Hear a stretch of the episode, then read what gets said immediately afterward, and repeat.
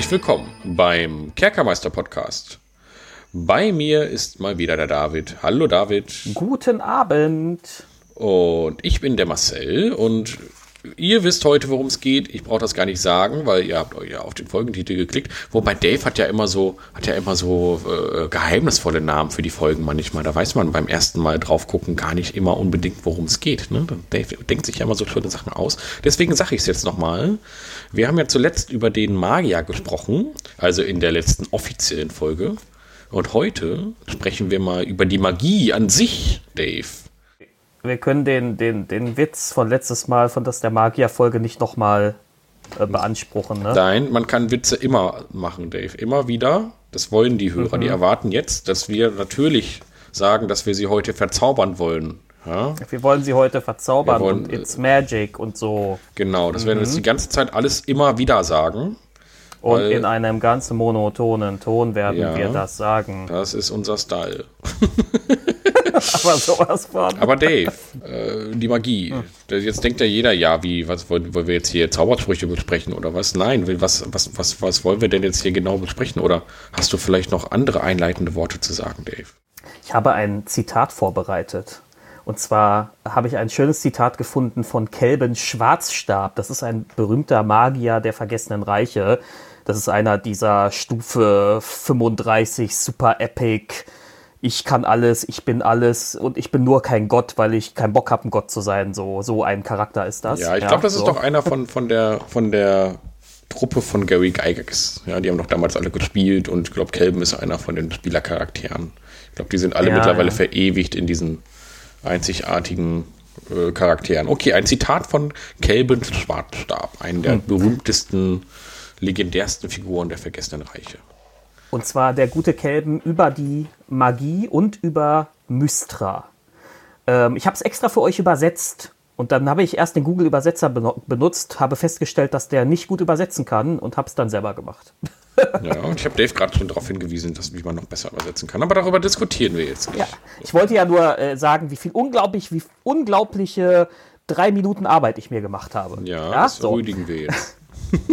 jetzt. Jetzt aber mal. Also, jetzt Kelben. Kelben sagt, Magie ist lebendig, Teil der Dame der Mysterien, einer Gottheit, zu der man leider nur Lippenbekenntnisse ablegt. Du kannst sie nicht einfach greifen, wenn du sie brauchst, die Magie aus ihr herauspressen und sie dann wegwerfen, wenn du fertig bist. Eine solche Behandlung fällt auf dich zurück. Nicht ohne Grund sind die meisten alten Magier besessen oder wahnsinnig.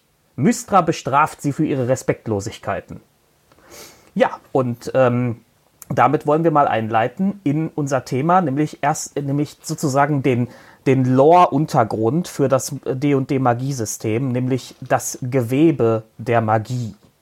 Marcel, was stellst du dir denn vor unter einem Gewebe? Ja, also erstmal erstmal direkt im Vorfeld, oh, direkt so hier einen Elefanten im Raum.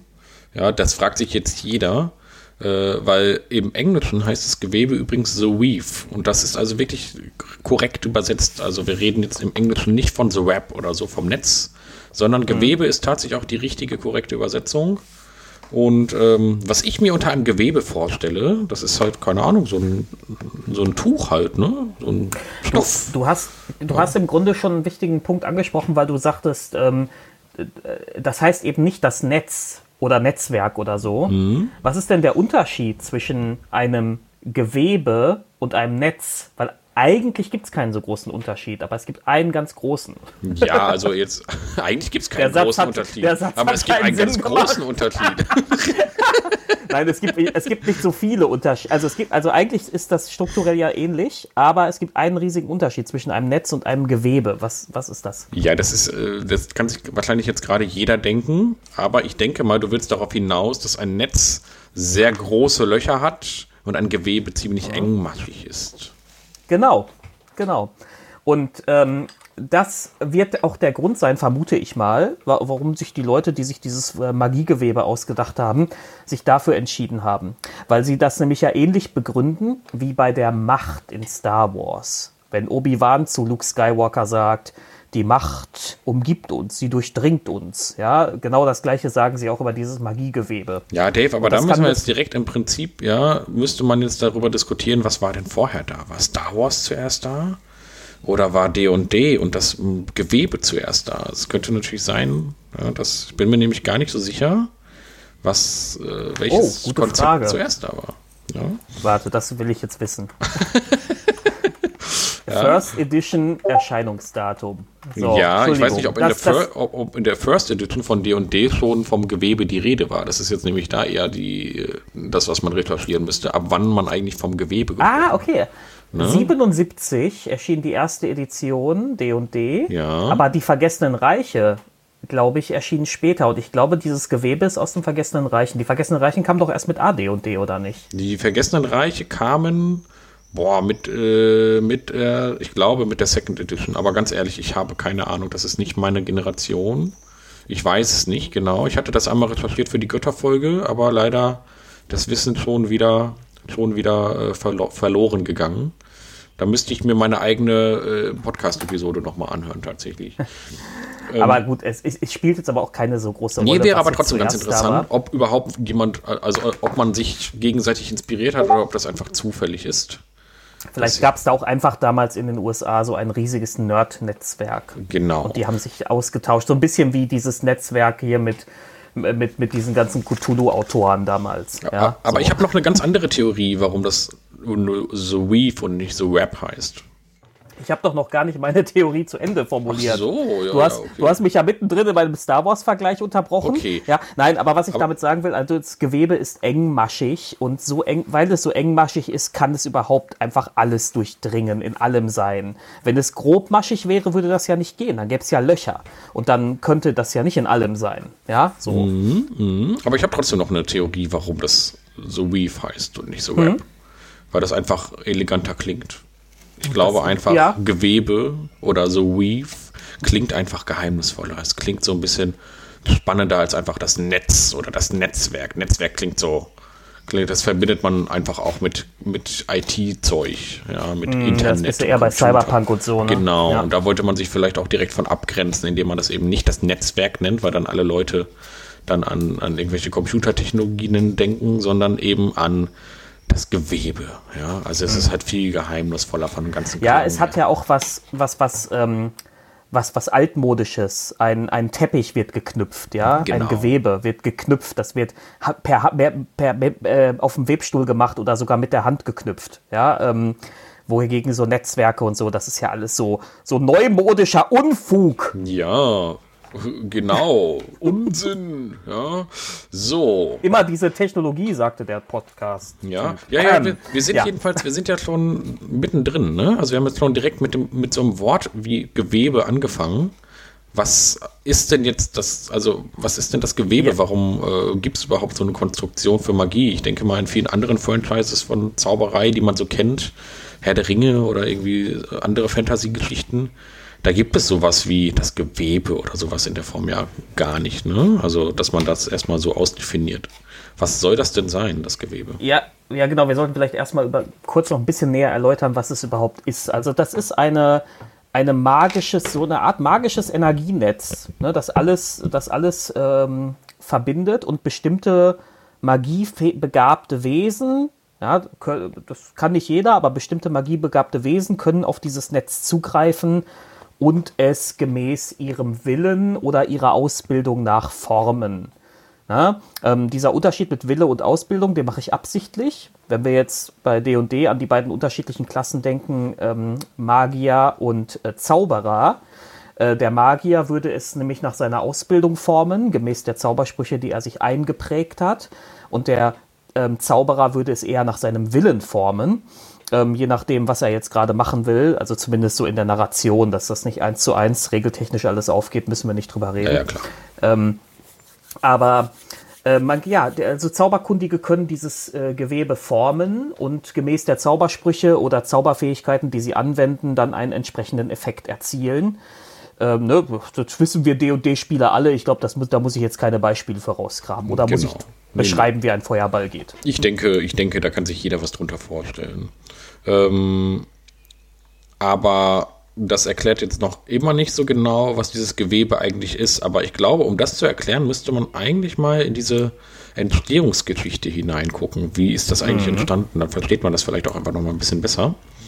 Ähm, Also grundsätzlich ist es, wenn man so will, kann man die Definition der Star Wars Macht nehmen. Ne? Es durchdringt alles und so. Das kann man eigentlich so ja. übernehmen. Ähm, da kann sich da, jeder. Ich, das, bisschen, das ist so die ein, ja. ja. Entschuldigung, aber das ist so die einfachste Art, so eine übernatürliche Kraft zu erklären. Genau. Ja, das, das hat so, das hat auch sowas, sowas religiöses so ein bisschen, so wie ähm, Gott ist überall. Ja, das ist, das ist genau das Gleiche. Der ist überall. Er durchdringt uns immer. Er ist immer da. Und, und wo wir gerade beim Religiösen sind, ja, da können wir nämlich direkt mit anfangen, denn äh, das Gewebe ist eng verknüpft mit dieser Schöpfungsgeschichte der vergessenen Reiche. Und zwar hat Ao, der Übervater, Übergott, der, der immer schweigt, ja, der hat das Universum einst geschaffen. Und äh, da war halt noch nichts los. Ne? Da war, war halt so ein Universum. Das war aber ein bisschen leer. Und dann haben sich irgendwann mal ein paar Göttinnen gedacht, das ist ein bisschen langweilig hier, lass uns mal ein bisschen Party machen. Und da hat die Chauntea, hatte dann die Erde geschaffen und Selyn und Char haben dann ähm, sich Licht und Dunkelheit geteilt. Das heißt, die Erde konnte sich also immer schön abwechseln. Selyn die Göttin des Lichts und Char, die Göttin der Dunkelheit, haben sich also immer abgewechselt. Und das hat dann immer ganz gut funktioniert. Ja. Und ähm, Tontea selbst ist, glaube ich, auch die Erde. Ich glaube, das würde man heute mit Terra oder sowas da gleichstellen. Und dann. Ja, das ist, ähm, Chauntea ist ja wirklich die Göttin der Erde. Ja, also heute in D&D 5 wird sie die Göttin der Landwirtschaft genannt, aber eigentlich ist, ja. ist Chauntea in, dieser, in diesem Schöpfungsmythos selbst der Planet. Gaia. Ja. Gaia, Gaia genau. genau. Das ist, ist am so. ehesten Gaia aus der griechischen Mythologie. Dieser, genau. Diese, diese Mutter Erde sozusagen im wahrsten Sinne. Ja? Genau. Und ähm, ja, und, und Selyn hat dann irgendwann die Himmelskörper geschaffen, also irgendwelche Planeten und so, ne, die da so rumschwirren und auch den Mond und so. Das, das, da hat Selyn sich drum gekümmert. Und äh, jedenfalls haben die beiden sich dann irgendwann gezankt. Ja, also, weil Trontea hat darum gebeten, dass es doch hier mal ein bisschen wärmer sein könnte. Licht und Dunkelheit reicht nicht. Ich möchte mal hier so ein bisschen, ne, wäre wär ganz cool, wenn es hier ein bisschen heißer wäre. Und das fand, fand Char gar nicht gut. Selyn fand das eigentlich eine ganz coole Idee. Und dann äh, haben die beiden sich ganz viel gekämpft und gezankt und so weiter. Und dann hat Selyn äh, einen ihrer Himmelskörper mit Hilfe der Ebene des Feuers entzündet ja, und hat dadurch die Wärme auf Toril, nach Toril gebracht. Also Toril ist der Planet, auf dem die vergessenen Reiche sich befinden. Und ähm, ja, hat dann da die Wärme gebracht, das fand Char gar nicht gut, dann haben sie, haben die gegeneinander sich, äh, haben sie sich gegenseitig bekämpft und haben versucht, sich gegenseitig ihre göttliche Essenz irgendwie zu entziehen. So in diese Richtung geht das dann. Diese, diese Energie, die dabei entstanden ist, wurde dann zu Mystril, die, äh, die Göttin der Magie. So. Und äh, die enthält die, die göttliche Essenz sowohl von Licht als auch von Dunkelheit. Deswegen gibt es halt äh, nette Magie und böse Magie und alles. Ja? Also das ist komplette komplette Spektrum der Magie ist halt eben abgebildet in Licht und Dunkelheit. Und ähm, dann haben die sich alle wieder vertragen, ja, Chantea und, hm. und, und, und Mystery und so, die hat das alles, Mystery, Mystery hat das im Prinzip wieder ausbalanciert, diesen Krieg zwischen Licht und Dunkelheit. War die halt da. Und sie hat, äh, die Magie ist da aber nicht erst erschaffen worden, sondern es ist eigentlich was an, die Magie war immer da, die war nur den Göttern vorbehalten. Und Mystra oder Mystri zu dem Zeitpunkt noch, hat dafür gesorgt, dass diese rohe göttliche Magie, die, die da unterwegs war, den einfachen Sterblichen auf der Erde jetzt zur Verfügung stehen konnte. Die, durch die ist das Gewebe entstanden. Im Prinzip ist das Gewebe selbst auch Mystra. So, das ist also ähm, der Weg, mit dem die Menschen oder generell alle Lebewesen, die Magie fokussieren können, dann auf das Gewebe zugreifen können. Dank Mystra. Oder zu dem Zeitpunkt noch Mystril. So ja, das, das ist die Entstehung der Magie. Ja, also die Magie ist eigentlich immer göttlich gewesen. Ja, es ist auch immer göttlich, die Magie. Dieses Magiegewebe, äh, das sich dann quasi über die Welt gelegt hat, wird heute noch sozusagen von, von Mystra äh, gepflegt und gehegt. Ja. Ähm, Mystra ist sozusagen, sozusagen die Administratorin ja, vom, Gewerbe, vom Gewebeforum. Genau. Ähm, und ähm, Ja, allerdings hat das Gewebe im Laufe der Jahr Triple Milliarden, Zwölftausendstel, keine Ahnung, wie Der welcher Zeit, Zeitraum. im Laufe ja, der im Laufe Zeit. der Zeit. äh, äh, immer, immer mal wieder Schaden genommen. Und das lag daran, dass die gute Mystra dann doch ein sehr bewegtes Verhältnis zum Tod hat. Ja, die ist ein paar Mal gestorben. Äh, hin und wieder mal. Ja, äh, das ist, glaube ich, eine der Göttern, Göttinnen, Gottheiten generell, die mit am meisten gestorben ist bei D&D &D und dann wieder aufgetaucht ist. Die ist übrigens jetzt wieder da, ne? Also in der vierten Edition D&D &D war sie tatsächlich tot. Und in der fünften ist sie mal wieder auferstanden. Und Ja. ähm, zwar ist Mystriel äh, damals gestorben, als nämlich ein Empörkommling, und zwar Karsus, ein, äh, ein Magier aus Nesseril, der hat es fast geschafft, so viel Magie, äh, so, so stark zu werden, dass er direkt Mystra anzapfen konnte. Und dann hat Mystra sich, glaube ich, selber äh, umgebracht oder Mystril sowas. war das noch. Mystril, ist ja, ich komme immer durcheinander hier mit Mys- Genau, damals war es noch Mystril. Ja. Ist in dieser Auseinandersetzung irgendwie umgekommen und ist aber sofort auch wieder auferstanden. Also das war so. Genau, Und sie hat halt bei dieser. Auseinandersetzung, hat sie halt Karsus mit in den Tod gerissen und äh, ist dann wieder auferstanden und dieses Mal aber dann als Mystra. Jetzt Genau. aber wirklich als Mystra, genau. so, und äh, das war also ihr erster Tod und ihre erste Wiedergeburt. Aber bei dieser Wiedergeburt als Mystra wurde dann quasi das Gewebe schon so ein bisschen eingeschränkt, weil das war vorher noch so komplett offen. Da konnte irgendwie jeder voll drauf zugreifen. Ja, das hatte noch keine Firewalls und so. Dann hat man das irgendwann, dann hat sie bei ihrer Wiedergeburt darauf geachtet, dass das jetzt äh, sowas wie das, was Kasus versucht hat, nicht nochmal passieren kann. Also, dass nicht irgendein Sterblicher einfach so mächtig werden kann, dass der jetzt einfach mal eben so, gut, jetzt habe ich so viel Magie eingesaugt, jetzt werde ich direkt selbst der nächste Gott der Magie. Das geht jetzt nicht mehr so leicht. Ja, also, ja, das äh, hat sie dann direkt so ein bisschen eingeschränkt. Ja, und dann ging es weiter. Und dann gab es irgendwann einen epischen Kampf mit Mirkul, den Gott des Todes. Dabei ist Mystra wieder gestorben. Ja, hat, sie- hat sie es wieder nicht geschafft und ist dann ähm, von, dann, dann hat sie, glaube ich, ihren Mantel verloren und dann hat ein ähm, Zauberer namens Mitternacht oder Midnight diesen Mantel angezogen und hat sie darüber die göttliche Essenz von Mystra auch in sich aufgenommen. Aber auch, es ist auch so, es ist auch ein bisschen geil wieder. Da hat sie erst bei diesem Kasus, ne, diese Firewall installiert und dann muss die nur ihren scheiß Mantel verlieren und schon geht der Mist wieder von vorne los. Ja, jedenfalls hat Midnight dann diese, diesen Mantel gekriegt, ja, hat sich den angezogen, war dann die neue Göttin äh, der, der Magie, auch wieder als Mystra, also hat sich dann nicht äh, umbenannt in Mitternacht, sondern äh, ist dann, um ihren Anhängern treu zu sein, damit die halt wissen, wen sie eigentlich jetzt auch anbeten sollen, äh, bei dem Namen Mystra geblieben. So, aber Mitternacht ist dann halt auch relativ fix wieder gestorben äh, weil Zurich sie umgebracht hat, auf Geheiß und mit Hilfe von Char angeblich, weil auch Zurich versucht hat, das Gewebe an sich zu reißen. Ähm, ja, das äh, führte dann auch wieder zu diesen klassischen Kataklysmen, das führte zur Zauberpest und so weiter und so fort. Und dann irgendwann äh, spürte dann Elminster, auch ein legendärer ähm, Magier aus den Vergessenen Reichen, äh, dann endlich auch die gestorbene Mystra wieder auf, denn die war gar nicht tot, die äh, hat sich als Tier, und zwar als ein Bär, in Gestalt eines Bär, Bären irgendwie in so einem Wald versteckt. Und dann hat Elminster so ein paar Aufgaben für sie erledigt, so ein paar Questen von, für Mystra erledigt und hat ihr dann irgendwelche Artefakte gebracht. Hol mir fünf Waldpilze. Ja, sowas in diese Richtung und 30 Bärenfälle.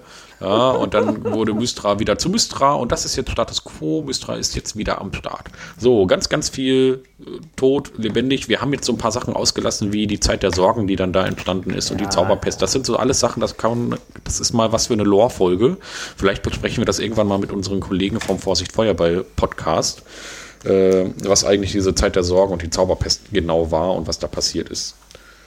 Man kann auf jeden Fall festhalten, dass ähm, Mystra zu den wichtigsten Gottheiten zählt. Ja. Ähm, ihr mehrfaches Ableben hat für Kataklysmen gesorgt, für Kontinentalverschiebungen, für das Ineinandergreifen von äh, die, von, von Ebenen, die eigentlich so nicht mehr, die es so nicht mehr gab, ja. Ähm, also diese, diese neue Konstellation, dass die äh, Feenwildnis quasi nur eine Phasenverschiebung ist von unserer, also von Ferun, äh, ist erst mit der Zauberpest passiert und die ist ja durch Mystras ähm, wiederholten Tod ausgelöst worden. Genau. Also wir ähm, halten fest, Mystra ist aber so wichtig, dass sie halt auch wirklich immer wieder aufersteht. Ne? Also äh, ohne ja. Mystra gibt es nämlich halt einfach keine Magie, sondern ähm, was es dann geben kann, ist zum Beispiel die wilde Magie oder die rohe Magie. Aber da kommen wir dann nochmal drauf zurück, wenn wir über die einzelnen Formen von Magie sprechen. Aber ich glaube, äh, das ist genug Lore jetzt erstmal, also Hintergrund, äh, wer Mystra ist und so, denn das werden wir, glaube ich, wirklich nochmal in eine reine Lore-Folge auskoppeln, wo wir wirklich mal so ein bisschen detaillierter über diese äh, Zauberpest oder die Zeit der Sorgen reden werden. Ja, Gut. aber dann, aber ne, also doch, das mit den, das kann man aber zumindest so weit, äh, äh, so weit erklären, dass das wiederholte Ableben des Admins der Gruppe, ähm, der Admina, Entschuldigung, der Gruppe, ähm, dafür gesorgt hat, dass es halt äh, in diesem Gewebe immer mal wieder äh, so Löcher gab oder ähm, kaputte Stellen, die dann halt dafür sorgten, dass da die Magie tot ist oder dass sie da nicht so funktioniert, wie sie normalerweise funktionieren sollte, die wilde Magie zum Beispiel.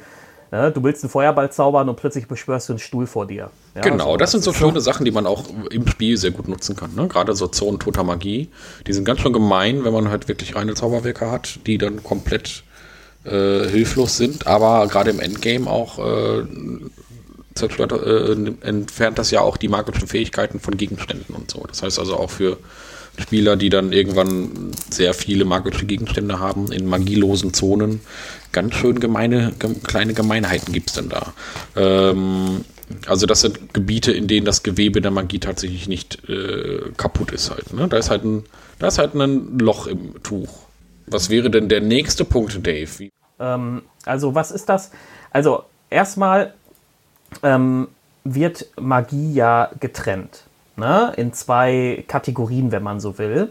Da gibt es einmal die arkane Magie, das ist halt das, was Magier und Zauberer und zum Beispiel auch Hexenmeister nutzen. Ja? Ähm, und auf der anderen Seite gibt es die göttliche Magie und das ist das, was Kleriker und Druiden und Paladine nutzen. Ja? Genau, das wird ja nochmal unterschieden äh, von den Bezeichnungen her mit die Kunst. Das wäre dann genau, die arkane Magie. Für die Arkane. Und, und die Kraft. Das wäre dann diese göttliche Magie. Und das hat erstmal auch ähm, eine Unterscheidung in der Art und Weise, wie sie angewendet wird. Und zwar wird die Kunst immer bewusst angewendet und der Zauberwerker selbst muss auch Kenntnisse darüber haben, um diese zu wirken. Er muss zumindest Zaubersprüche ausformulieren können und so weiter. Und während die Kraft, also die göttliche Magie, äh, da weiß der Wirker gar nicht, wie das Ganze eigentlich passiert, sondern der spricht, der ruft einfach seinen Gott an und sagt hier, äh, äh, Latanda, gib mir die Macht, äh, jetzt hier so einen Sonnenstrahl dahin zu schießen und dann kommt so ein Sonnenstrahl von Latanda darunter. Mhm. Ja? Und der weiß gar nicht so richtig, wo das eigentlich, wie das eigentlich funktioniert. Der glaubt halt einfach daran und dann passiert das. Ja? Also es ist aber beides aus dem Gewebe. Ja, mhm. Es ist beides Gewebe, also bei, kommt beides dank Mystra. Ja, ich glaube tatsächlich auch, also ich weiß nicht, ob du was dazu gefunden hast, aber ich glaube tatsächlich, dass D&D uns hier so richtig im Detail das nicht erklärt. Nicht warum. mehr, nicht D&D 5. Ja, ja aber, aber vorher, also so im Detail, dass, dass mir jetzt erklärt wird, warum das von Mystra geschaffene Gewebe für einen Kleriker quasi trotzdem ja, dass die Bedingung ja, hat, dass sein Gott ihm das jetzt nochmal gewähren. Also, also in der Magie für ist, ist der, ja. Warte, warte, ist, ist, der, ist der Gott dann quasi Moderator in dieser Gruppe und hat so beschränkte Rechte? so. ah, jetzt willst du hier die Metaphern aber aus, ausreizen äh, hier. Ähm, nee, also es gibt, äh, ich kann ja mal hier diesen kleinen Text vorlesen aus der Magie Feruns äh, zur Macht. Das ist nämlich die Frage. Mhm. Magie, die ihren Ursprung in der Macht einer Gottheit hat, meist durch Gebet, ist göttliche Magie. Die Anwendung der göttlichen Magie wird als Macht bezeichnet. Also hier äh, in meiner Übersetzung steht hier Macht. Ja, ne? ja. Also es ist eigentlich Kraft. Ja? Kleriker, Druiden, Paladine, Waldläufer und andere Praktizi Praktizierende der göttlichen Magie werden von ihren Mentoren in dieser Bezeichnung ihrer Magie unterrichtet. Im Gegensatz zu Meistern der Kunst haben diejenigen, die die Macht anwenden, keine Fertigkeiten im Umgang mit dem Gewebe. Ihr Wissen über die Zauberei wird ihnen von den Göttern als Antwort auf ihre inbrünstigen Gebete direkt in den Verstand eingepflanzt. Für jemanden, der die Macht benutzt, ist das Wirken eines Zaubers ein Ausruf des Glaubens und wird normalerweise von einem Gefühl begleitet, das dem Schutzpatron des Zauberkünstlers entspricht. So. Genau, also Ke- Kleriker von Latanda zum Beispiel fühlen eine warme Hitze auf ihrem Rücken und so weiter. Sowas in diese Richtung. Es ist eine emotionale Magie. Ja, so wird das erklärt. Aber es ist beides Gewebe. Beides Aspekte des Gewebes. Ist, finde ich, immer noch ein bisschen, ein bisschen lückenhaft, aber das darf es auch sein, finde ich. Ja, klar. Wa- Weil äh, mich, mich stört das nämlich immer total, wenn solche Sachen bis ins letzte Detail ausgearbeitet sind. Weil wir reden hier immer noch von einer Welt von Mythen und Magie und ähm, eben nicht einer, äh, nicht einer Wissenschaft, die wir hier erklären. Ja, wobei man muss schon sagen, D&D hat, was gerade diese äh, die magischen Sphären angeht und die planaren Sphären und die Ebenen und so schon sehr viel auserklärt. Ja, also ähm, so viele Mysterien gibt's Mysterien gibt's da ja gar nicht. Also man weiß halt auch bei D&D komplett, was nach dem Tod passiert und so. Das ist ja alles, äh, alles es Ja. ist ja wirklich alles auserklärt. Ja, also wenn man wirklich die kompletten Geheimnisse sucht, dann sollte man andere Systeme spielen. Ja, wenn man das Ja. komplett alles Ja. geheimnisvoll halten möchte. Äh, Es ist halt, ähm, ich, ich finde, man kann das, das, hat, das hattest du ja im Vorgespräch auch so schön als Vergleich angeführt. Wenn man das zum Beispiel mit dem Herrn der Ringe vergleicht, ähm, da ist ja, wenn man jetzt nur den Herrn der Ringe nimmt, ohne die ganzen Zusatzbände, und wenn man das liest, dann werden da ganz viele Dinge angedeutet. Ganz viele alte Sagen und Mythen, irgendwelche alten Lieder, die gesungen werden, alte Erzählungen, die gemacht werden. Aber es wird halt nie so richtig genau erklärt. Ne? Ähm, und das hat äh, Tolkien dann leider ja selber quasi wieder kaputt gemacht mit seinem Silmarillion. Dieses schöne Gefühl einer Mystik in, in dieser Welt. Du, ja. ich, bei Tolkien ist es ja sowieso ganz interessant. Ich glaube, das war nämlich auch so, dass der. War das nicht so, dass der schon tonnenweise fertig geschrieben Ja, hatte, bis ja, er dann da- erst den ja, Herrn der. Ringe gemacht hat? Also das Silmarillion ist das, glaube ich, nicht auch eins von seinen. äh, War das nicht sowieso schon zeitgleich oder vielleicht sogar vor dem Herrn der Ringe fertig und so? Das ist sowieso weiß alles. Der hatte ja Also schon so eine fertige halt- Lore. Ja. Ja, das ist ja auch alles okay, dass der Mhm. die vorher ausarbeitet. Aber er als Autor liegt es ja an ihm, was er uns davon wissen lässt. ja, das stimmt. Und ähm, ich, ich war, ich, ich empfand das immer als eine unglaublich spannende, mystische Welt. Ich habe den Herrn der Ringe als Jugendlicher bestimmt sechs, sieben Mal gelesen. Ähm, und als ich dann irgendwann mal darüber gestolpert bin, dass es da noch viel mehr gibt, äh, war das kein Zugewinn für mich, sondern es war ein Verlust. Das, äh, weil ich dieses Gefühl der Mystik verloren habe durch ganz viel Erklärung bis ins letzte Detail. Ja? Das ist immer ganz lustig, ne? Weil man eigentlich will man immer ganz viel wissen. Man will mehr wissen, wenn einen Mhm. etwas interessiert. Aber wenn man dann zu viel weiß, wird es dann irgendwie wieder langweilig. Ne? Dann weiß man einfach zu viel. Ich finde das immer ganz interessant. Dann gibt es einen neuen Quellenband zu irgendwas oder so. Und dann, ah, cool, über die Region wollte ich schon immer mehr wissen. Und dann liest man das so und dann ist es irgendwie doch nicht. Dann merkt man das, was man sich selber ausgemalt hat in seinem Kopf. Das war irgendwie viel spannender als das, was man jetzt hier gerade liest. Das ist immer so. Das passiert häufig. Und das ist auch hier äh, ähm, mit der Magie so. Wobei ich aber ehrlich gesagt, ich mag das, wenn Magie, Magiesysteme erklärt werden. Ich finde gerade Magiesysteme finde ich immer ganz interessant, wenn da wirklich eine Erklärung hinter ist. Weil Magie häufig auch einfach als ja in der in, in Erzählungen auch außerhalb jetzt von D&D häufig als, als Krücke benutzt werden, um Dinge zu erklären, die sie sonst nicht anders erklären können. Oder um einen Plot aufzumachen. Ja, das ist halt alles mit Magie passiert. Ja, okay. Ähm, in vielen Welten funktioniert, wird Magie ja auch nicht vernünftig umgesetzt. Ja, warum sollte es jetzt noch diese und diese und diese äh, Dinge geben, wenn man doch eigentlich alles zaubern kann? Das ist ja auch immer so ein großes Problem bei vielen, Ja, ja. vielen Darstellungen. Deswegen finde ich das gerade bei äh, D&D eigentlich ganz gut, dass sie das so sehr erklären, warum, ja, wie das halt funktioniert. Aber gut. Das war, ähm, das war übrigens so geil. Das erinnert mich gerade an was, was ich mal in, in, im, ich glaube, im D&D-Gate vor vielen, vielen Jahren gelesen habe. Ähm, äh, so eine so jemand erzählte so, so seinen epischen Plot und wie die Helden auf, den, auf die Spitze des Turmes stürmen und äh, Wind peitscht umher und der Magier steht da so ein bisschen wie, wie Saruman, ja, so auf mhm. dieser windgepeitschten Turmspitze und hält gerade seine Beschwörung ab und jemand schrieb nur so trocken drunter, ey, ey du weißt schon, dass es diesen Grad 3 Zauber gibt, Windstille, ne? Ja. Und der mächtige Magier, der nicht Windstille beherrscht. So, so und da, da, da, äh, ähm, da gehen solche Systeme dann manchmal so ein bisschen, äh, also das ist halt im, ja, auch so die Frage, warum gibt es Burgzinnen, wenn alle drüber fliegen können? Ja, ja natürlich, so. ja. Mhm. Und äh, wenn man wenn man Dinge zu sehr hinterfragt, macht man sie immer, kann man sie immer alle kaputt machen. Ja, ja. so. Äh, das geht gerade gerade so Gatekeeper können das ganz besonders gut und davon gab es einige im D&D Gate. Das hieß nicht umsonst so. die, äh, die hätten ja. als Werbespray D&D Gate, das D Portal für Keeper.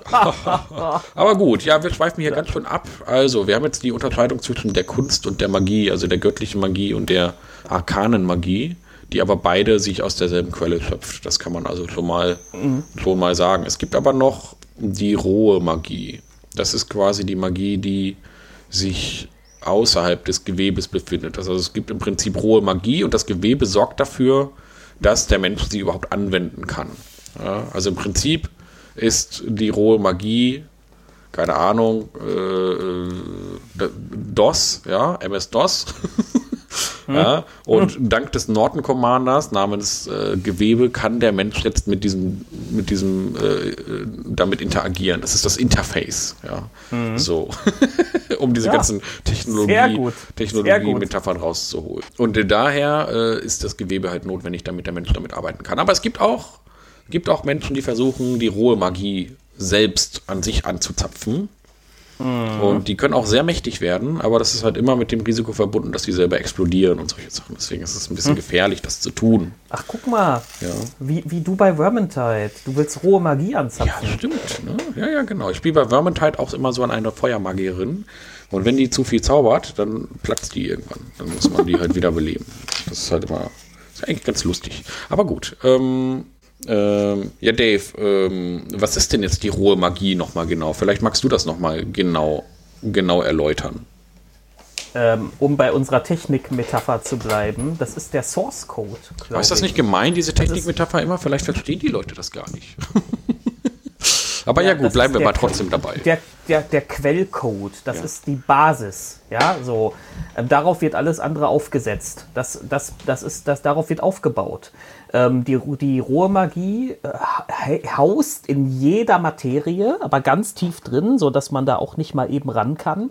Und physisch schon mal gar nicht. Also wenn du, wenn jetzt jemand meint, er, er zertrümmert den Stein und kommt dadurch an die rohe Magie, nee, so wird das schon mal nichts, ja.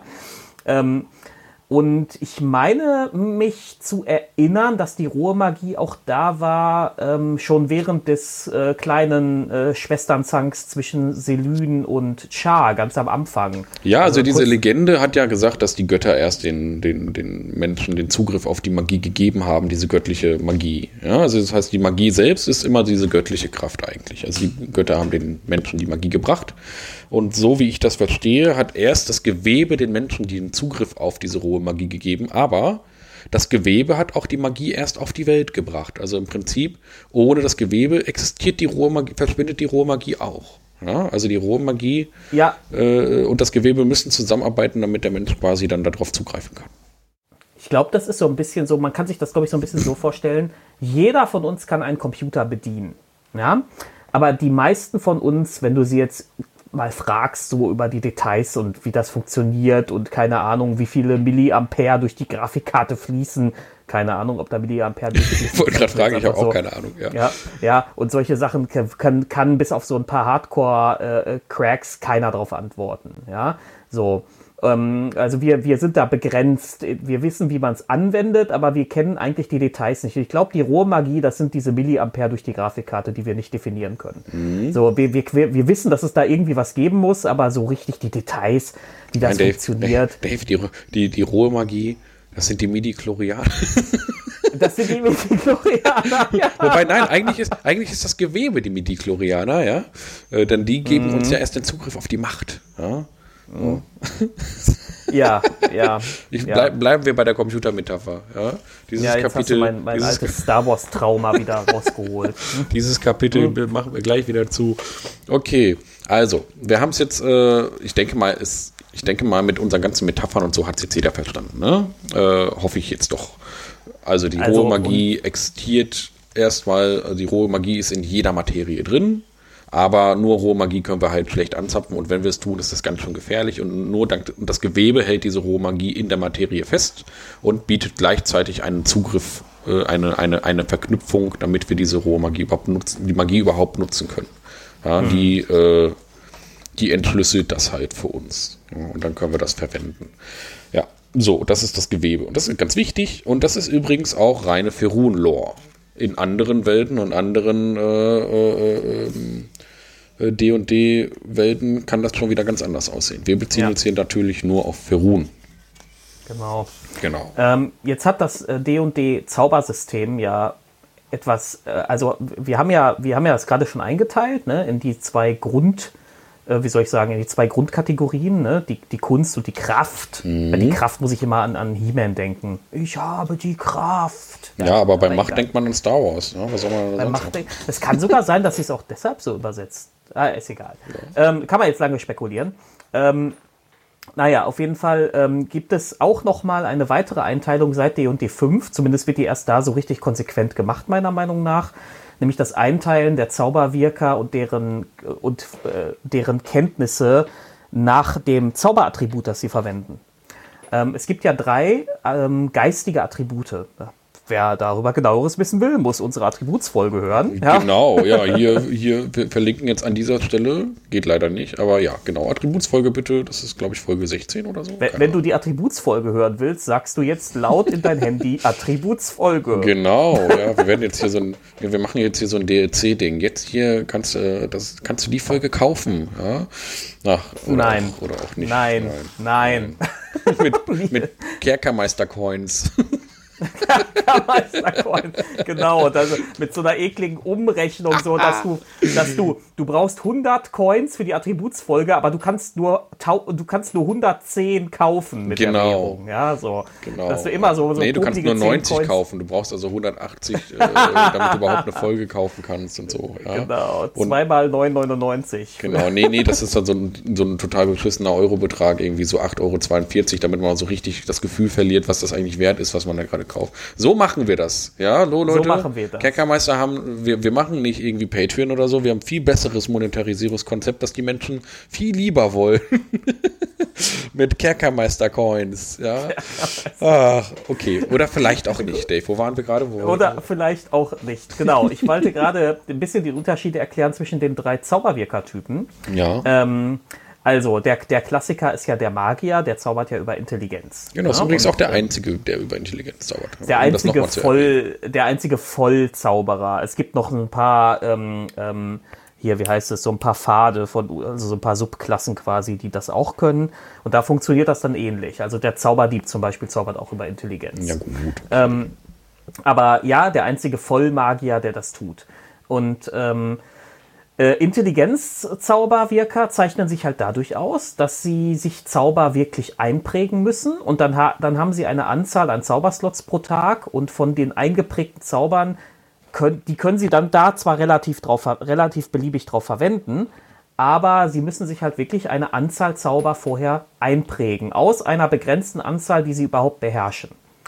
Ähm, wenn ich mal den Direktvergleich machen darf mit dem Kleriker, das ist ein Weisheitszauberwirker.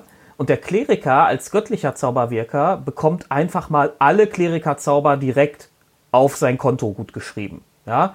Der, kann die, der kann sich dann davon auch einige einprägen und dann mit seinen Zauberslots wirken, aber der hat immer die Wahl aus allen Klerikerzauberwirkern. Äh, also aus allen Klerikerzauberwirkern, aus allen Klerikerzauberern. Ja, so. Ähm, das ist schon ein Unterschied zum Magier, der, der immer eine begrenzte Zahl nur beherrscht. Ja?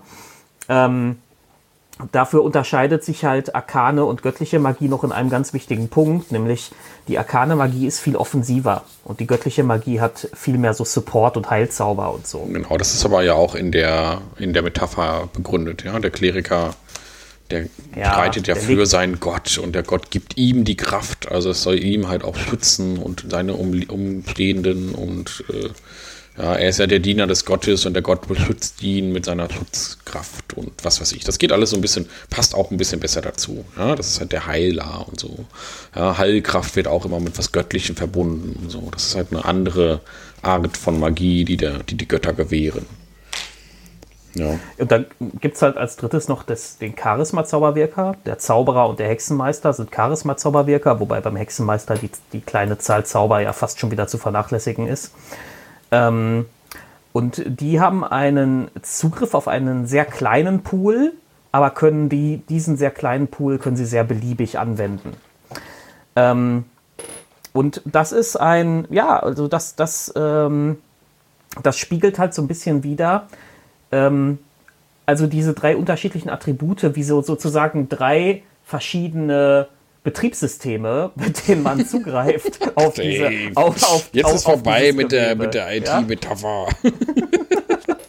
Bitte. Also, also so, sie, sind, sie gehen sehr unterschiedlich daran, ähm, mit auch sehr, sehr unterschiedlichen Ergebnissen dadurch. Hm. Und jetzt habe ich vergessen, worauf ich damit hinaus wollte. Ja, Marcel. ich glaube, du wolltest einfach darauf hinaus, dass die äh, ähm, unterschiedlichen Attribute eben unterschiedliche Konzepte der Magie unterstützen.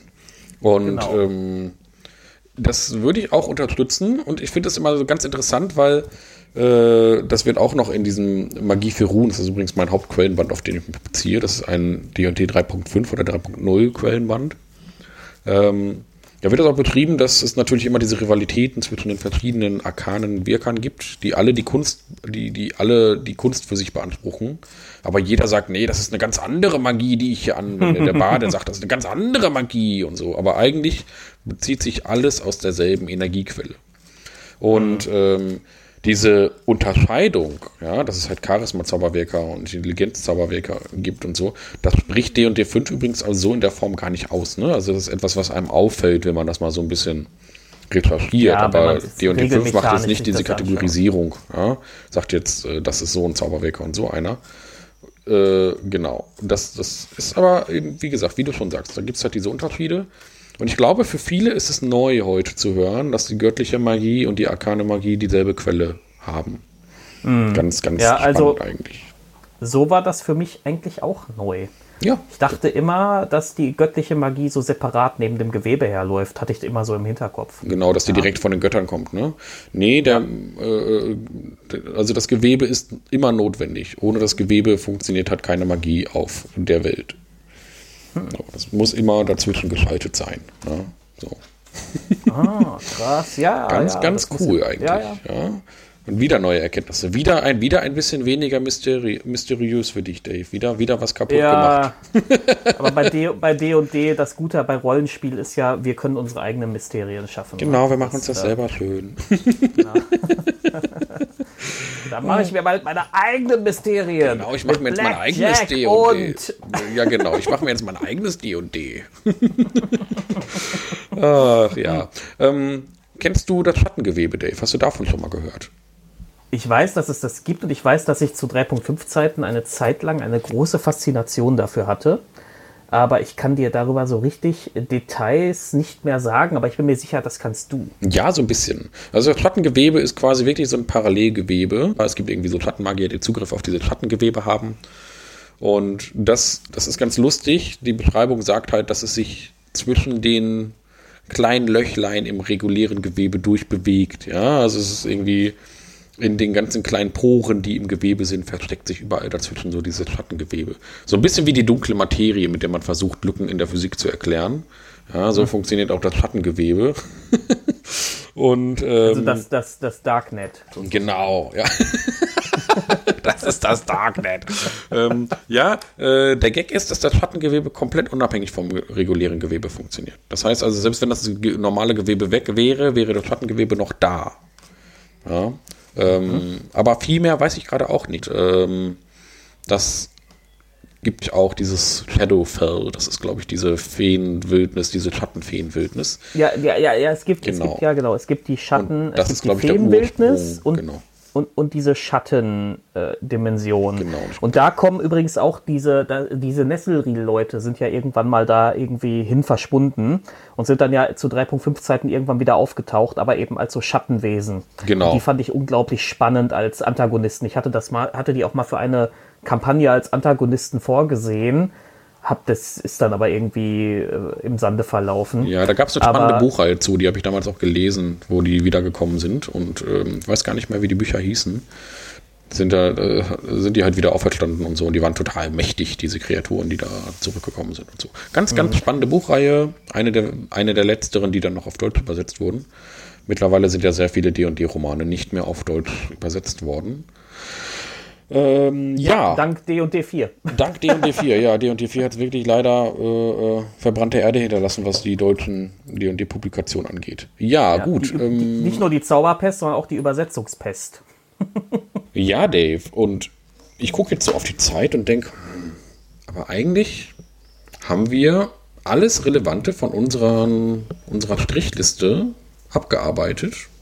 Und Ja. ich glaube, das ist jetzt für jeden wirklich auch, also jeder hat jetzt ein Bild davon, wie Magie funktioniert, wo sie herkommt. Und wir sind auch überraschend schnell hier durchgekommen. Ja, es ist ja. ja. auch, also es ist ja keine Raketenwissenschaft. Ja, man hätte auch, wir hätten auch Raketenwissenschaftsmetaphern rausholen können. Wir haben uns aber für andere Metaphern entschieden. Wir hätten jetzt auch noch viel eingängiger auf die, die Sage äh, um Mystra äh, eingehen können, aber das ist etwas, wo, wo wir, glaube ich, nochmal eine separate Lore-Folge machen wollen. Nee, weißt du, was ich, weißt du, was ich glaube? Ähm, diese Lore dahinter ist absichtlich nicht sonst wie detailliert ausgearbeitet. Also es gibt zwar diese ganze Geschichte mit Mystra, äh, Mystriel stirbt, Mystra kommt wieder, Mystra stirbt, Mystra kommt wieder, Gewebe geht kaputt, Gewebe ist wieder da, ne? Ja, Aber genau genommen, Dave, ist das, glaube ich, alles extrem detailliert ausgearbeitet, weil das sind alles Dinge, die in Romanen passiert sind. Und wenn Nee, man aber will, trotzdem. kann man aber, das, aber trotzdem. mhm, Also, aber trotzdem so richtig. So, wie funktioniert jetzt genau dieses Gewebe? Was macht es eigentlich? Das kann dir hier, also das kann dir keiner beantworten. Das Ja, gut, also ich, es wird jetzt, ich finde es schon sehr detailliert. Ja, ich finde es schon sehr detailliert, dass das, wie das Gewebe funktioniert. Die, Naja, gut, es, es, es, es liegt halt schlichtweg daran, wie, es gibt in der realen Welt halt keine Magie. Deswegen kann man das auch so schlecht. Also ich, wie, was, wie kannst du das anders beschreiben, als der greift in das Gewebe und formt es nach seinem Willen? Das Ja. ist ja schon super Meta, ja. Da kannst du, Natürlich. Ähm, da kannst du, da kannst du super wenig, äh, äh, also das kannst du ja nur in irgendwelche Metaphern packen oder so. Ja, also wie das Gewebe jetzt so richtig genau funktioniert. Ich finde es aber auch ganz gut, dass sie das so ein bisschen unsauber dastehen lassen, weil dieses gut, okay. ähm, D&D-Zaubersystem an sich, Jetzt habe hab ich noch was, ein- jetzt fällt mir noch was ein, worüber wir noch reden können, Marcel. Mhm. Das, das D&D-Zaubersystem an sich, das ist ja sehr einzigartig mit dieser Einprägmechanik. Ne? das stimmt Ähm, so, genau. Mhm. Und andere Zaubersysteme haben da ja was viel zugänglicheres, nämlich das typische Zaubersystem ist ja das Mana-System, ne? ähm, wo du einen Pool an magischen Punkten hast, die du verbrauchst und solange du diesen Pool, in diesem Pool noch Punkte hast, kannst du halt alle Zauber anwenden, für die du halt die Ressourcen aufbringen kannst. Ja, wobei D und D5 das natürlich auch in Elementen einigen Zauber, bei einigen Zauberwerkern ja auch so hat. Ja? Also ähm, in diese Punkte jedenfalls. Ja? Du hast eine Anzahl Punkte am Tag. Diese Anzahl Punkte an Zaubern kannst du wirken. Das macht ja der Kleriker. Ja, also, also das, das, das sehr abstruse beim D&D-Zaubersystem, also gerade beim Magier wird das so richtig deutlich, ist halt, der Magier prägt sich einen Zauber ein. Ähm, und wenn er, wenn er seine Grade, Zaubergrade am Tag gewirkt hat, womit er diesen, womit er, dann, dann verschwindet dieser Zauber wieder aus dem Gedächtnis. Und das ist so, das ist etwas, was mir so niemand so richtig griffig erklären kann. Also so, so nachvollziehbar. Der verschwindet dann wieder und er muss ihn sich dann neu einprägen. Ja, weißt du, was ich meine? Ja, Ähm, ich weiß, so, was du meinst. Ähm, ich bin mir gerade nur wieder nicht mehr so sicher, ob das in D&D 5 noch so ist, dass der Zauber dann Nee, nicht, nicht ganz so wie früher. Also früher Genau. musste sich der Zauberer ja wirklich, der, der Magier, ja wirklich ein, der konnte sich, wenn er das magische Geschoss von seinen 4 Grad 1 Zaubern, das magische Geschoss zweimal am Tag wirken wollte, musste er sich das zweimal einprägen. Genau. Heute ist das ja etwas humaner. Da prägt der Magier sich Zauber ein und hat eine Anzahl an Zauberslots und äh, dann kann er aus den eingeprägten Zaubern einfach wählen, welche er jetzt benutzt. Genau, das heißt, aber er vergisst den ja nicht, ne? sondern der. Ja, aber er vergisst die ja, sobald er sich andere Zauber einprägt. Ja, gut, okay, genau. genau. Ja, ja, stimmt, und und, stimmt. Und das ist so. Das Also ist er so muss die halt vorbereiten, ja. Er muss halt, das ist halt so, so eine äh, äh, Fleißarbeit, ja, dass er die halt wirklich vorbereiten muss. Ja, der muss sich abends halt überlegen, äh, für welche, wie gesagt, wie Vokabeln lernen halt, welche Vokabeln prägt er sich jetzt ein. Alle kann er sich halt nicht merken. Es ist nur Platz für so ein paar. Ja, und ähm, das ist halt sehr, sehr schwierig, deswegen muss man sehr schlau sein, ja, als Zauberer, deswegen ist die Intelligenz da so wichtig. Und es ist ja auch nochmal so ein bisschen dargestellt, irgendwann ist der Zauberer ja dann auch mächtiger und dann hat er irgendwie auf Stufe 14 oder sowas dann die Fähigkeit, dass er also gerade 1 Zauber äh, halt immer wirken kann oder sowas. Ja, da gab es, glaube ich, so einen, und da kann man sich, glaube ich, Ja, zwei, drei, gerade 1 Zauber aussuchen kann, die er dann als Genau, Bonusaktion der oder sowas, ich weiß es nicht genau. Ja, genau, Ja. den er dann halt immer wieder, den er so einfach so wirken kann. Und ähm, das ist halt äh, äh, dadurch auch nochmal so ein bisschen dargestellt. Den hat er dann schon so oft gewirkt, den kann er sich jetzt halt merken. Ja, immer. Der, der, nein, der, das bisschen da trotzdem, also klar, damit, äh, durch, durch solche Fähigkeiten wirken sie dem ein bisschen entgegen. Aber trotzdem hast du das Problem, dass du, ähm, dass du, ähm, also wie erklärt man mir, dass der Typ, der das magische Geschoss, der jetzt schon Stufe 10 ist, der Typ, ja, und der das magische Geschoss schon 172 Mal gewirkt hat, das immer noch wieder vergisst, wenn er es gewirkt hat, ja, beziehungsweise wenn er sich das gerade mal nicht eingeprägt hat. Ja, ja. Und das ist, also das, und da kommt, da, dann kommen wir nämlich zu einem Punkt, den du am, am Anfang gesagt hast. Das ist nämlich auch so eine Form von Deus Ex Machina. Da kommt nämlich einfach dieses Schulterzucken und das ist halt Magie. Ja, Ja, ja, genau. das kann man nicht so richtig erklären. Das ist halt Magie, das ist halt so. Ja, Ja, Ähm. das ist halt, das sind halt Regeln. Ne? Und das Regelsystem von D&D ist, was den Aspekt angeht, wirklich ein bisschen sperrig oder untererklärt. Und sie versuchen halt, ähm, man merkt halt in D&D 5 versuchen sie immer mehr das entspannter darzustellen, weil die meisten anderen Zauberklassen funktionieren halt alle nicht so. Nur doch der Magier funktioniert so. Und ähm, man hat ja viel mehr versucht, das mit Punkten jetzt mittlerweile zu regeln. Ja, aber diesen Ja, einen den- Aspekt, den den- hat man das immer noch. Ja. mit der Anzahl der Zauber, die du am Tag machen Genau. kannst, das finde ich auch besser. Ich finde es auch einen ganz okayen Kompromiss. Ähm, ich würde auch kein Mana-System haben wollen, ehrlich gesagt. Nee, das passt für mich Ähm. auch. Ich finde, das ist auch stark verbunden. Dieses System mit D&D äh, verbinde ich Genau. auch ganz stark mit D&D halt. Ja? Diese. Art und Weise zu zaubern. Genau, nee, aber das ist, ähm, um mal wieder den Bogen zu schlagen, zu ganz am Anfang, wo wir mit dem Teil hier angefangen haben.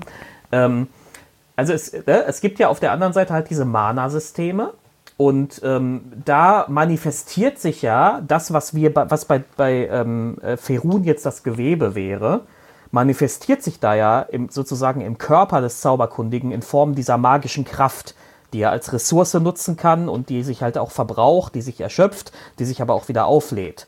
Ja, und äh, diese Art von Manifestation hast du jetzt beim Gewebe so nicht. Dadurch wird das nochmal abstrakter und irgendwie schwerer greifbar. Weißt du, wie ich das meine? Hm, Ja, ja, es soll ja auch, es soll ja auch schwer greifbar sein.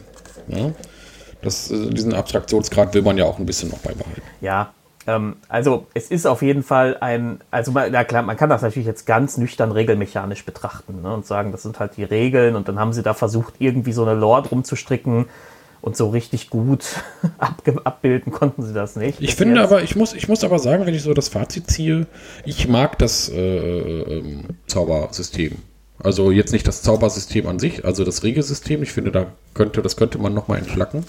Ähm, ich mag aber die, äh, die Lore dahinter. Ich mag diese Lore mit Mystra und dem Gewebe und diesem Konzept mit der rohen Magie. Ich finde, das ist eine, das ist eine schöne Erklärung, die trotzdem genug äh, Mysterien noch bereithält. Ich finde das so von der Idee her eigentlich ganz cool. Ich finde das jedenfalls besser. Ich, ich persönlich jetzt finde das besser als äh, Systeme, in denen Magie gar nicht erklärt wird, in denen Magie einfach da ist. Ja, ich finde das. Ja, wobei große, welches große System macht das? Ja, sagen wir mal so, ich rede jetzt nicht unbedingt von Systemen, sondern von, von Fantasy-Büchern. Ja. So, ah ja, gut, von ja. so Lore-Strukturen. Genau, ja. da, wird, Ähm, da gibt es halt einfach Magie und jeder wirkt die irgendwie und also gerade in den etwas schlechteren Romanen oder einfacheren Büchern gibt es die einfach und es wird nicht erklärt oder es wird auch nicht mal versucht oder so. Ja, ja. Ja, jeder Aber- kann halt zaubern oder so. Und das funktioniert dann häufig ganz, über, ganz oft überhaupt nicht an den Punkten, an denen man dann merkt, okay, irgendwie kann jetzt hier jeder zweite krasses Zeug zaubern, aber alle benutzen immer noch, flügen immer noch ihre Felder mit, äh, mit einem Flug, anstatt das einfach irgendwie, weiß ich nicht, mit irgendeinem Zauber, mit dem sie sowieso alles manifestieren können, einfach alles, äh, oder sie, sie zaubern sich einfach Essen hier hin. Harry Potter funktioniert zum Beispiel vorne und hinten nicht, wenn man das jetzt mal so wirklich logisch betrachten möchte, was Magie angeht weil sie halt einfach theoretisch alles, was sie wollen, zaubern können, aber trotzdem noch total viel händisch machen. Ja, so, Aber gibt es da nicht irgendwie einen Kodex bei Harry Potter, dass sie das nicht einfach so dürfen? Ich habe die Filme nur einmal, ich habe die Bücher nie gelesen, die Filme nur einmal gesehen, aber ich hatte so den Eindruck, also ich be- dass äh, alleine schon durch diese Strukturierung und diese Abtrennung von dieser Welt der Nicht-Magiekundigen, der, wie heißen die da, Muggles oder so, ne? Muggel Ähm, also wir, wir sind ja nicht, wir wären ja Leute, die, auf die dieses Wort zutrifft, ähm, die dadurch, dass sie das, ihre Welt ja geheim halten müssen und diese Abgrenzung aufrechterhalten müssen und dass sie ähm, Ja, aber sie haben ja ihre. Ja, ja, das ist schon klar, dass sie in der Welt der Muggel da jetzt nicht die ganze Zeit rumzaubern können. Aber in ihrer eigenen Welt funktioniert das schon ganz oft nicht. Also da sind ganz viele Sachen, wo sie halt ganz viel händisch machen, Hm. aber im gleichen Atemzug irgendwas zaubern können. Ich habe jetzt gar kein konkretes Beispiel, aber im gleichen Atemzug irgendwas zaubern. Äh, ja, oder. oder Ja, ich habe eins. Ja, ja? Ich habe eins. ja. Warum zaubert sich Voldemort nicht seine Nase zurück? Weil er das so mag. Ja, der Weil, findet das weil, so weil er dann weniger bedrohlich aussehe. Genau. Und das wäre dann für die Storywriter ein Graus. Ja? Genau. Nein, also nein, also es gibt, aber du hast schon recht, es gibt oft diese, es gibt oft diese Welten. Also das hast du bei D&D ja auch, ne, was ich gerade sagte. Warum eine Festung bauen, wenn du, wenn Zauberer drüber fliegen können? Ja, wofür Zinnen noch? Ja, also oder welche anderen Verteidigungsmöglichkeiten gibt es denn da noch zusätzlich dazu? Ja, man, Ja, muss das halt, man muss halt natürlich immer sagen, äh, ähm, es gibt halt nicht nur Zauberer bei D&D, es gibt halt immer noch Leute, die mit einer Leiter zur Mauer rennen, weil nicht jeder zaubern kann. Und Ja. Ne, in, in, in, in der Quote an Zauberern, die es halt so gibt, reicht das dann trotzdem. Ja, da kann man die, die dann auf einen zufliegen, die so doof sind, weil das sind ja alles Glaskanonen, ja, den schießt man dann halt einen Pfeil in den Rücken oder in den Bauch oder so. Das ist dann halt auch nicht so schlau, als Zauberer alleine da einfach rumzufliegen. Ja, deswegen, äh, und besonders mächtige Zauberwirker sind auch nicht so häufig, wie man sich das, gerne, wie man sich das gerade vorstellt. Ja, das habe ich tatsächlich in einem der Texte gelesen, den, den wir jetzt zur Vorbereitung hatten, ähm, wo halt wirklich drin stand, dass Magier doch tatsächlich ein eher seltenes Gut sind. Ähm, und das kommt dir halt nicht so vor, wenn du D&D spielst und in jeder Grunde ist irgendwas, was zaubern kann. Ja, so. Genau. Ja, vor allem, wenn man dann halt auch mal so Sachen liest wie die Geschichten von Nesseril, wo halt diese, dieses, dieses Reich komplett durchsetzt von Magiern war. Oder die Magokratie namens Tai. Ein komplettes magisches Imperium, in dem halt wirklich nur Zauberwirker äh, leben. Oder Also Zauberwirker und. Sklaven. Ja. So. Ja. ja, ja, das ist diese Zweiklassengesellschaft Genau. da. Wie, wie in diesem großartigen D&D-Film, den wir uns neulich angucken durften. Ja, lasst uns den Mantel des Schweigens darüber erhöhen und lasst uns jetzt auch die Folge mit einem äh, äh, Folge dann auch jetzt hier an diesem Punkt Ja. langsam mal abschließen. Hatten, haben wir doch noch ein Thema gefunden. haben wir doch noch mal äh, die Magie jetzt noch mal auf ungefähr eine Stunde besprechen können. Also Das ist ja unsere Zaubergrenze. Aber ähm, es mag dem einen oder anderen Hörer schon aufgefallen sein. Ich war zu Gast bei dem Vorsicht Feuerball Podcast. Ähm, hört da gerne mal rein in die Folge. Die haben wir auch bei uns im Feed veröffentlicht. Äh, natürlich nicht zum Kerkermeistertag, denn am Kerkermeistertag kommen nur ganz klassische Dave und Marcel Kerkermeister-Folgen. Ähm, und äh, ich war zu Gast bei Carsten und Alex. Wir haben uns unterhalten über die Untoten. Da wird es noch eine zweite Folge geben, weil wir nicht alle geschafft haben. Und dann wird man vielleicht auch irgendwann mal eine Folge über Aberration machen oder eine Folge über äh, Celestische Ähm. oder so. Ja. Gibt es Aberrationen eigentlich? Oh, gute Frage. Weil, weil ich weiß, also Sag das jetzt einfach so. fünften, Ja, Ja. Bei Ich glaub schon. 3.5 gab es die. Ich fand das Wort immer so cool, deswegen habe ich mir das gemerkt. Genau, ich auch. Und das waren auch immer so geil abstruse Viecher, so, also so, so, so unrealistische Viecher, so mit viel mehr Gliedmaßen als nur logisch wäre und irgendwie solche. Ja, so Ähm. ein plapperndes Hundertmaul müsste doch eine Aberration sein oder sowas. Ich, ich, ja, eben, aber das, ich meine, ich glaube, die haben diese, diesen Untertyp einfach gestrichen. Ich weiß es nicht. Was soll das denn sonst sein? Hm. Gute Frage. Weißt du was? Ich werde das jetzt direkt mal checken. Ja, ich werde das jetzt direkt mal. Ich gucke mir jetzt mal Volus Almanach der Monster an. Und da ist nämlich hinten, glaube ich, so eine Tabelle, wo Kreaturen nach äh, äh, Unterart. Art nach, äh, das? eingeteilt Das sind. ist nicht Spezies, das ist. Äh, ach ja, ich habe es in Biologie mal gelernt, wie man diese, diese Klassifizierung macht. Ich habe es vergessen. Keine Ahnung, Phänotyp. Aberration gibt es immer noch. Doch, doch, gibt es noch, gibt es noch. Gibt's noch? Okay. Ja, Aberration. Drachen, Elementare, Feenwesen, himmlische, Humanoide, Monstrositäten gibt es auch. Schlicke, Schlicke ist auch toll, dass es eine eigene Kategorie ist. Ja, Unholde und Untote. Ich weiß nicht, ob wir mal eine Schlicke-Folge machen, ich glaube nicht. Ja, aber ähm, ja, das sind die Kategorien, da gibt es ein paar Monsterkategorien und Aberrationen gibt es nun mal auch. Ähm, das hat mir auf jeden Fall sehr viel Spaß gemacht, bei den beiden zu Gast zu sein. Und ähm, wir empfehlen so oder so immer mal euch den Vorsicht Feuerball Podcast in den Feed zu holen. Die haben ein sehr nettes Let's Play-Format und eben dann immer schön unterfüttert mit den tollen Lore-Folgen. Ähm, dann haben wir eine kleine Ankündigung zu machen, Dave. Was möchtest du den, den geneigten Hörer mitteilen? Am 1.8. wird es keine Kerkermeister-Folge geben. Ja, denn wir haben Urlaubszeit und Dave und ich haben viel zu tun, sehr viel zu tun und wir haben einfach äh, gemerkt, das wird nicht funktionieren. Wir haben jetzt schon Schwierigkeiten, einen realistischen Termin zu finden. Ähm, wir werden aber äh, als kleines Trostpflaster wird es endlich den Hydra Talk als Podcast geben. Mag viele geben, die jetzt gar nicht wissen, wovon ich rede. Und zwar bin ich nebenbei noch äh, Admin in der D&D Facebook-Gruppe. Und da habe ich zusammen mit den anderen Admins und Adminas äh, haben wir ein kleines Twitch-Format, das nennt sich Hydra Talk. Und das ist natürlich auch grandios, um einfach nur zuzuhören, weil wir reden immer über irgendein D&D-bezogenes Thema. Ganz so ähnlich wie Dave und ich das machen. Und nur ist halt Dave nicht dabei. Ja, das ist halt dann Marcel. Kann es ja gar nichts sein, aber. Genau, das ist so Kerkermeister und Friends, ja, so in diese Richtung geht das jetzt. Und ich werde diese Folgen äh, jetzt endlich mal in MP3 umwandeln und als Kerkermeister Special alle an einem Tag, also alle am ersten äh, hochladen. Das heißt, dann gibt es einen großen Boah. Wust an Hydra Talks. Ich glaube, wir haben mittlerweile vier oder fünf, die dann endlich mal als MP3 für unterwegs für jeden zur Verfügung stehen. Ja, da könnt ihr euch drauf freuen. Es gibt auch eine Folge, wo ich mit, wo wir den Martin Schröer dabei hatten.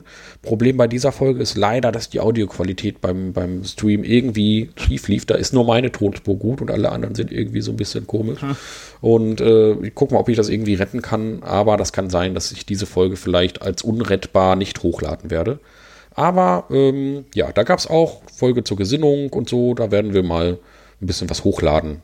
Ähm, das kommt dann als kleines Trostpflaster dann am 1.8. Und dann geht es am 1.9. munter weiter mit der nächsten Klassenbesprechung tatsächlich.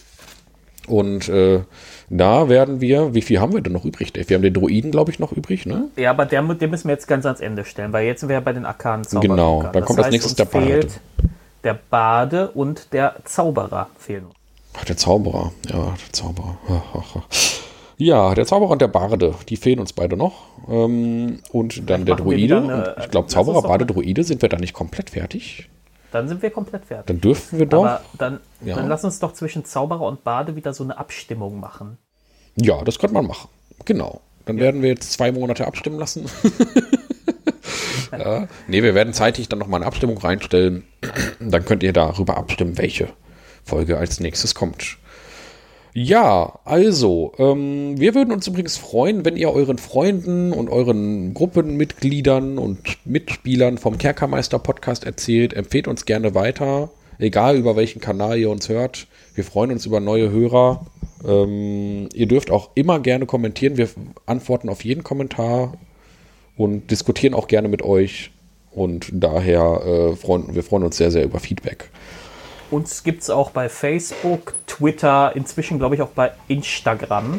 Ja, ähm, ja, ganz ehrlich, das mit diesem Instagram, das kriege ich nicht so auf die Kette. Ja, uns gibt's da. Okay, also bei aber Facebook und Twitter. Ich bin da, ich bin, ich bin da so ein bisschen unzuverlässig, was Instagram äh, angeht, äh, weil ich die Plattform privat einfach gar nicht nutze. Und ähm, ich weiß aber nicht, was ich da für ein Bild hochladen soll. Es ist hm. mir irgendwie immer so ein bisschen suspekt und ich will nicht immer nur so ein ja, Folgencover hochladen. Ich habe dann immer den Anspruch, da jetzt irgendwas Cooles hochzuladen. Aber pff, keine Ahnung. Ich kann, ja. konnte mit Instagram auch genau deswegen nie was anfangen, auch nicht, auch nicht über Poetry Slam und so, weil du lädst immer irgendein Bild hoch und ich habe immer den Eindruck, wer da, die Text darunter liest doch eh keiner. ja, so. also, genau, der Text muss im Bild sein eigentlich. Weißt du was, Dave? Wir machen jetzt, wir sind Kerkermeister bei TikTok.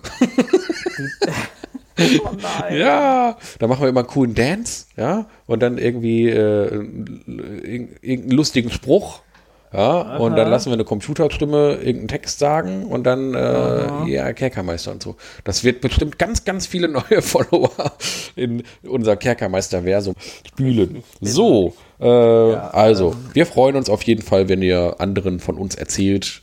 Ähm, und wir hoffen, ihr seid nicht zu traurig, dass es uns am 1.8. keine klassische Kerkermeister. 1.9. 1.9.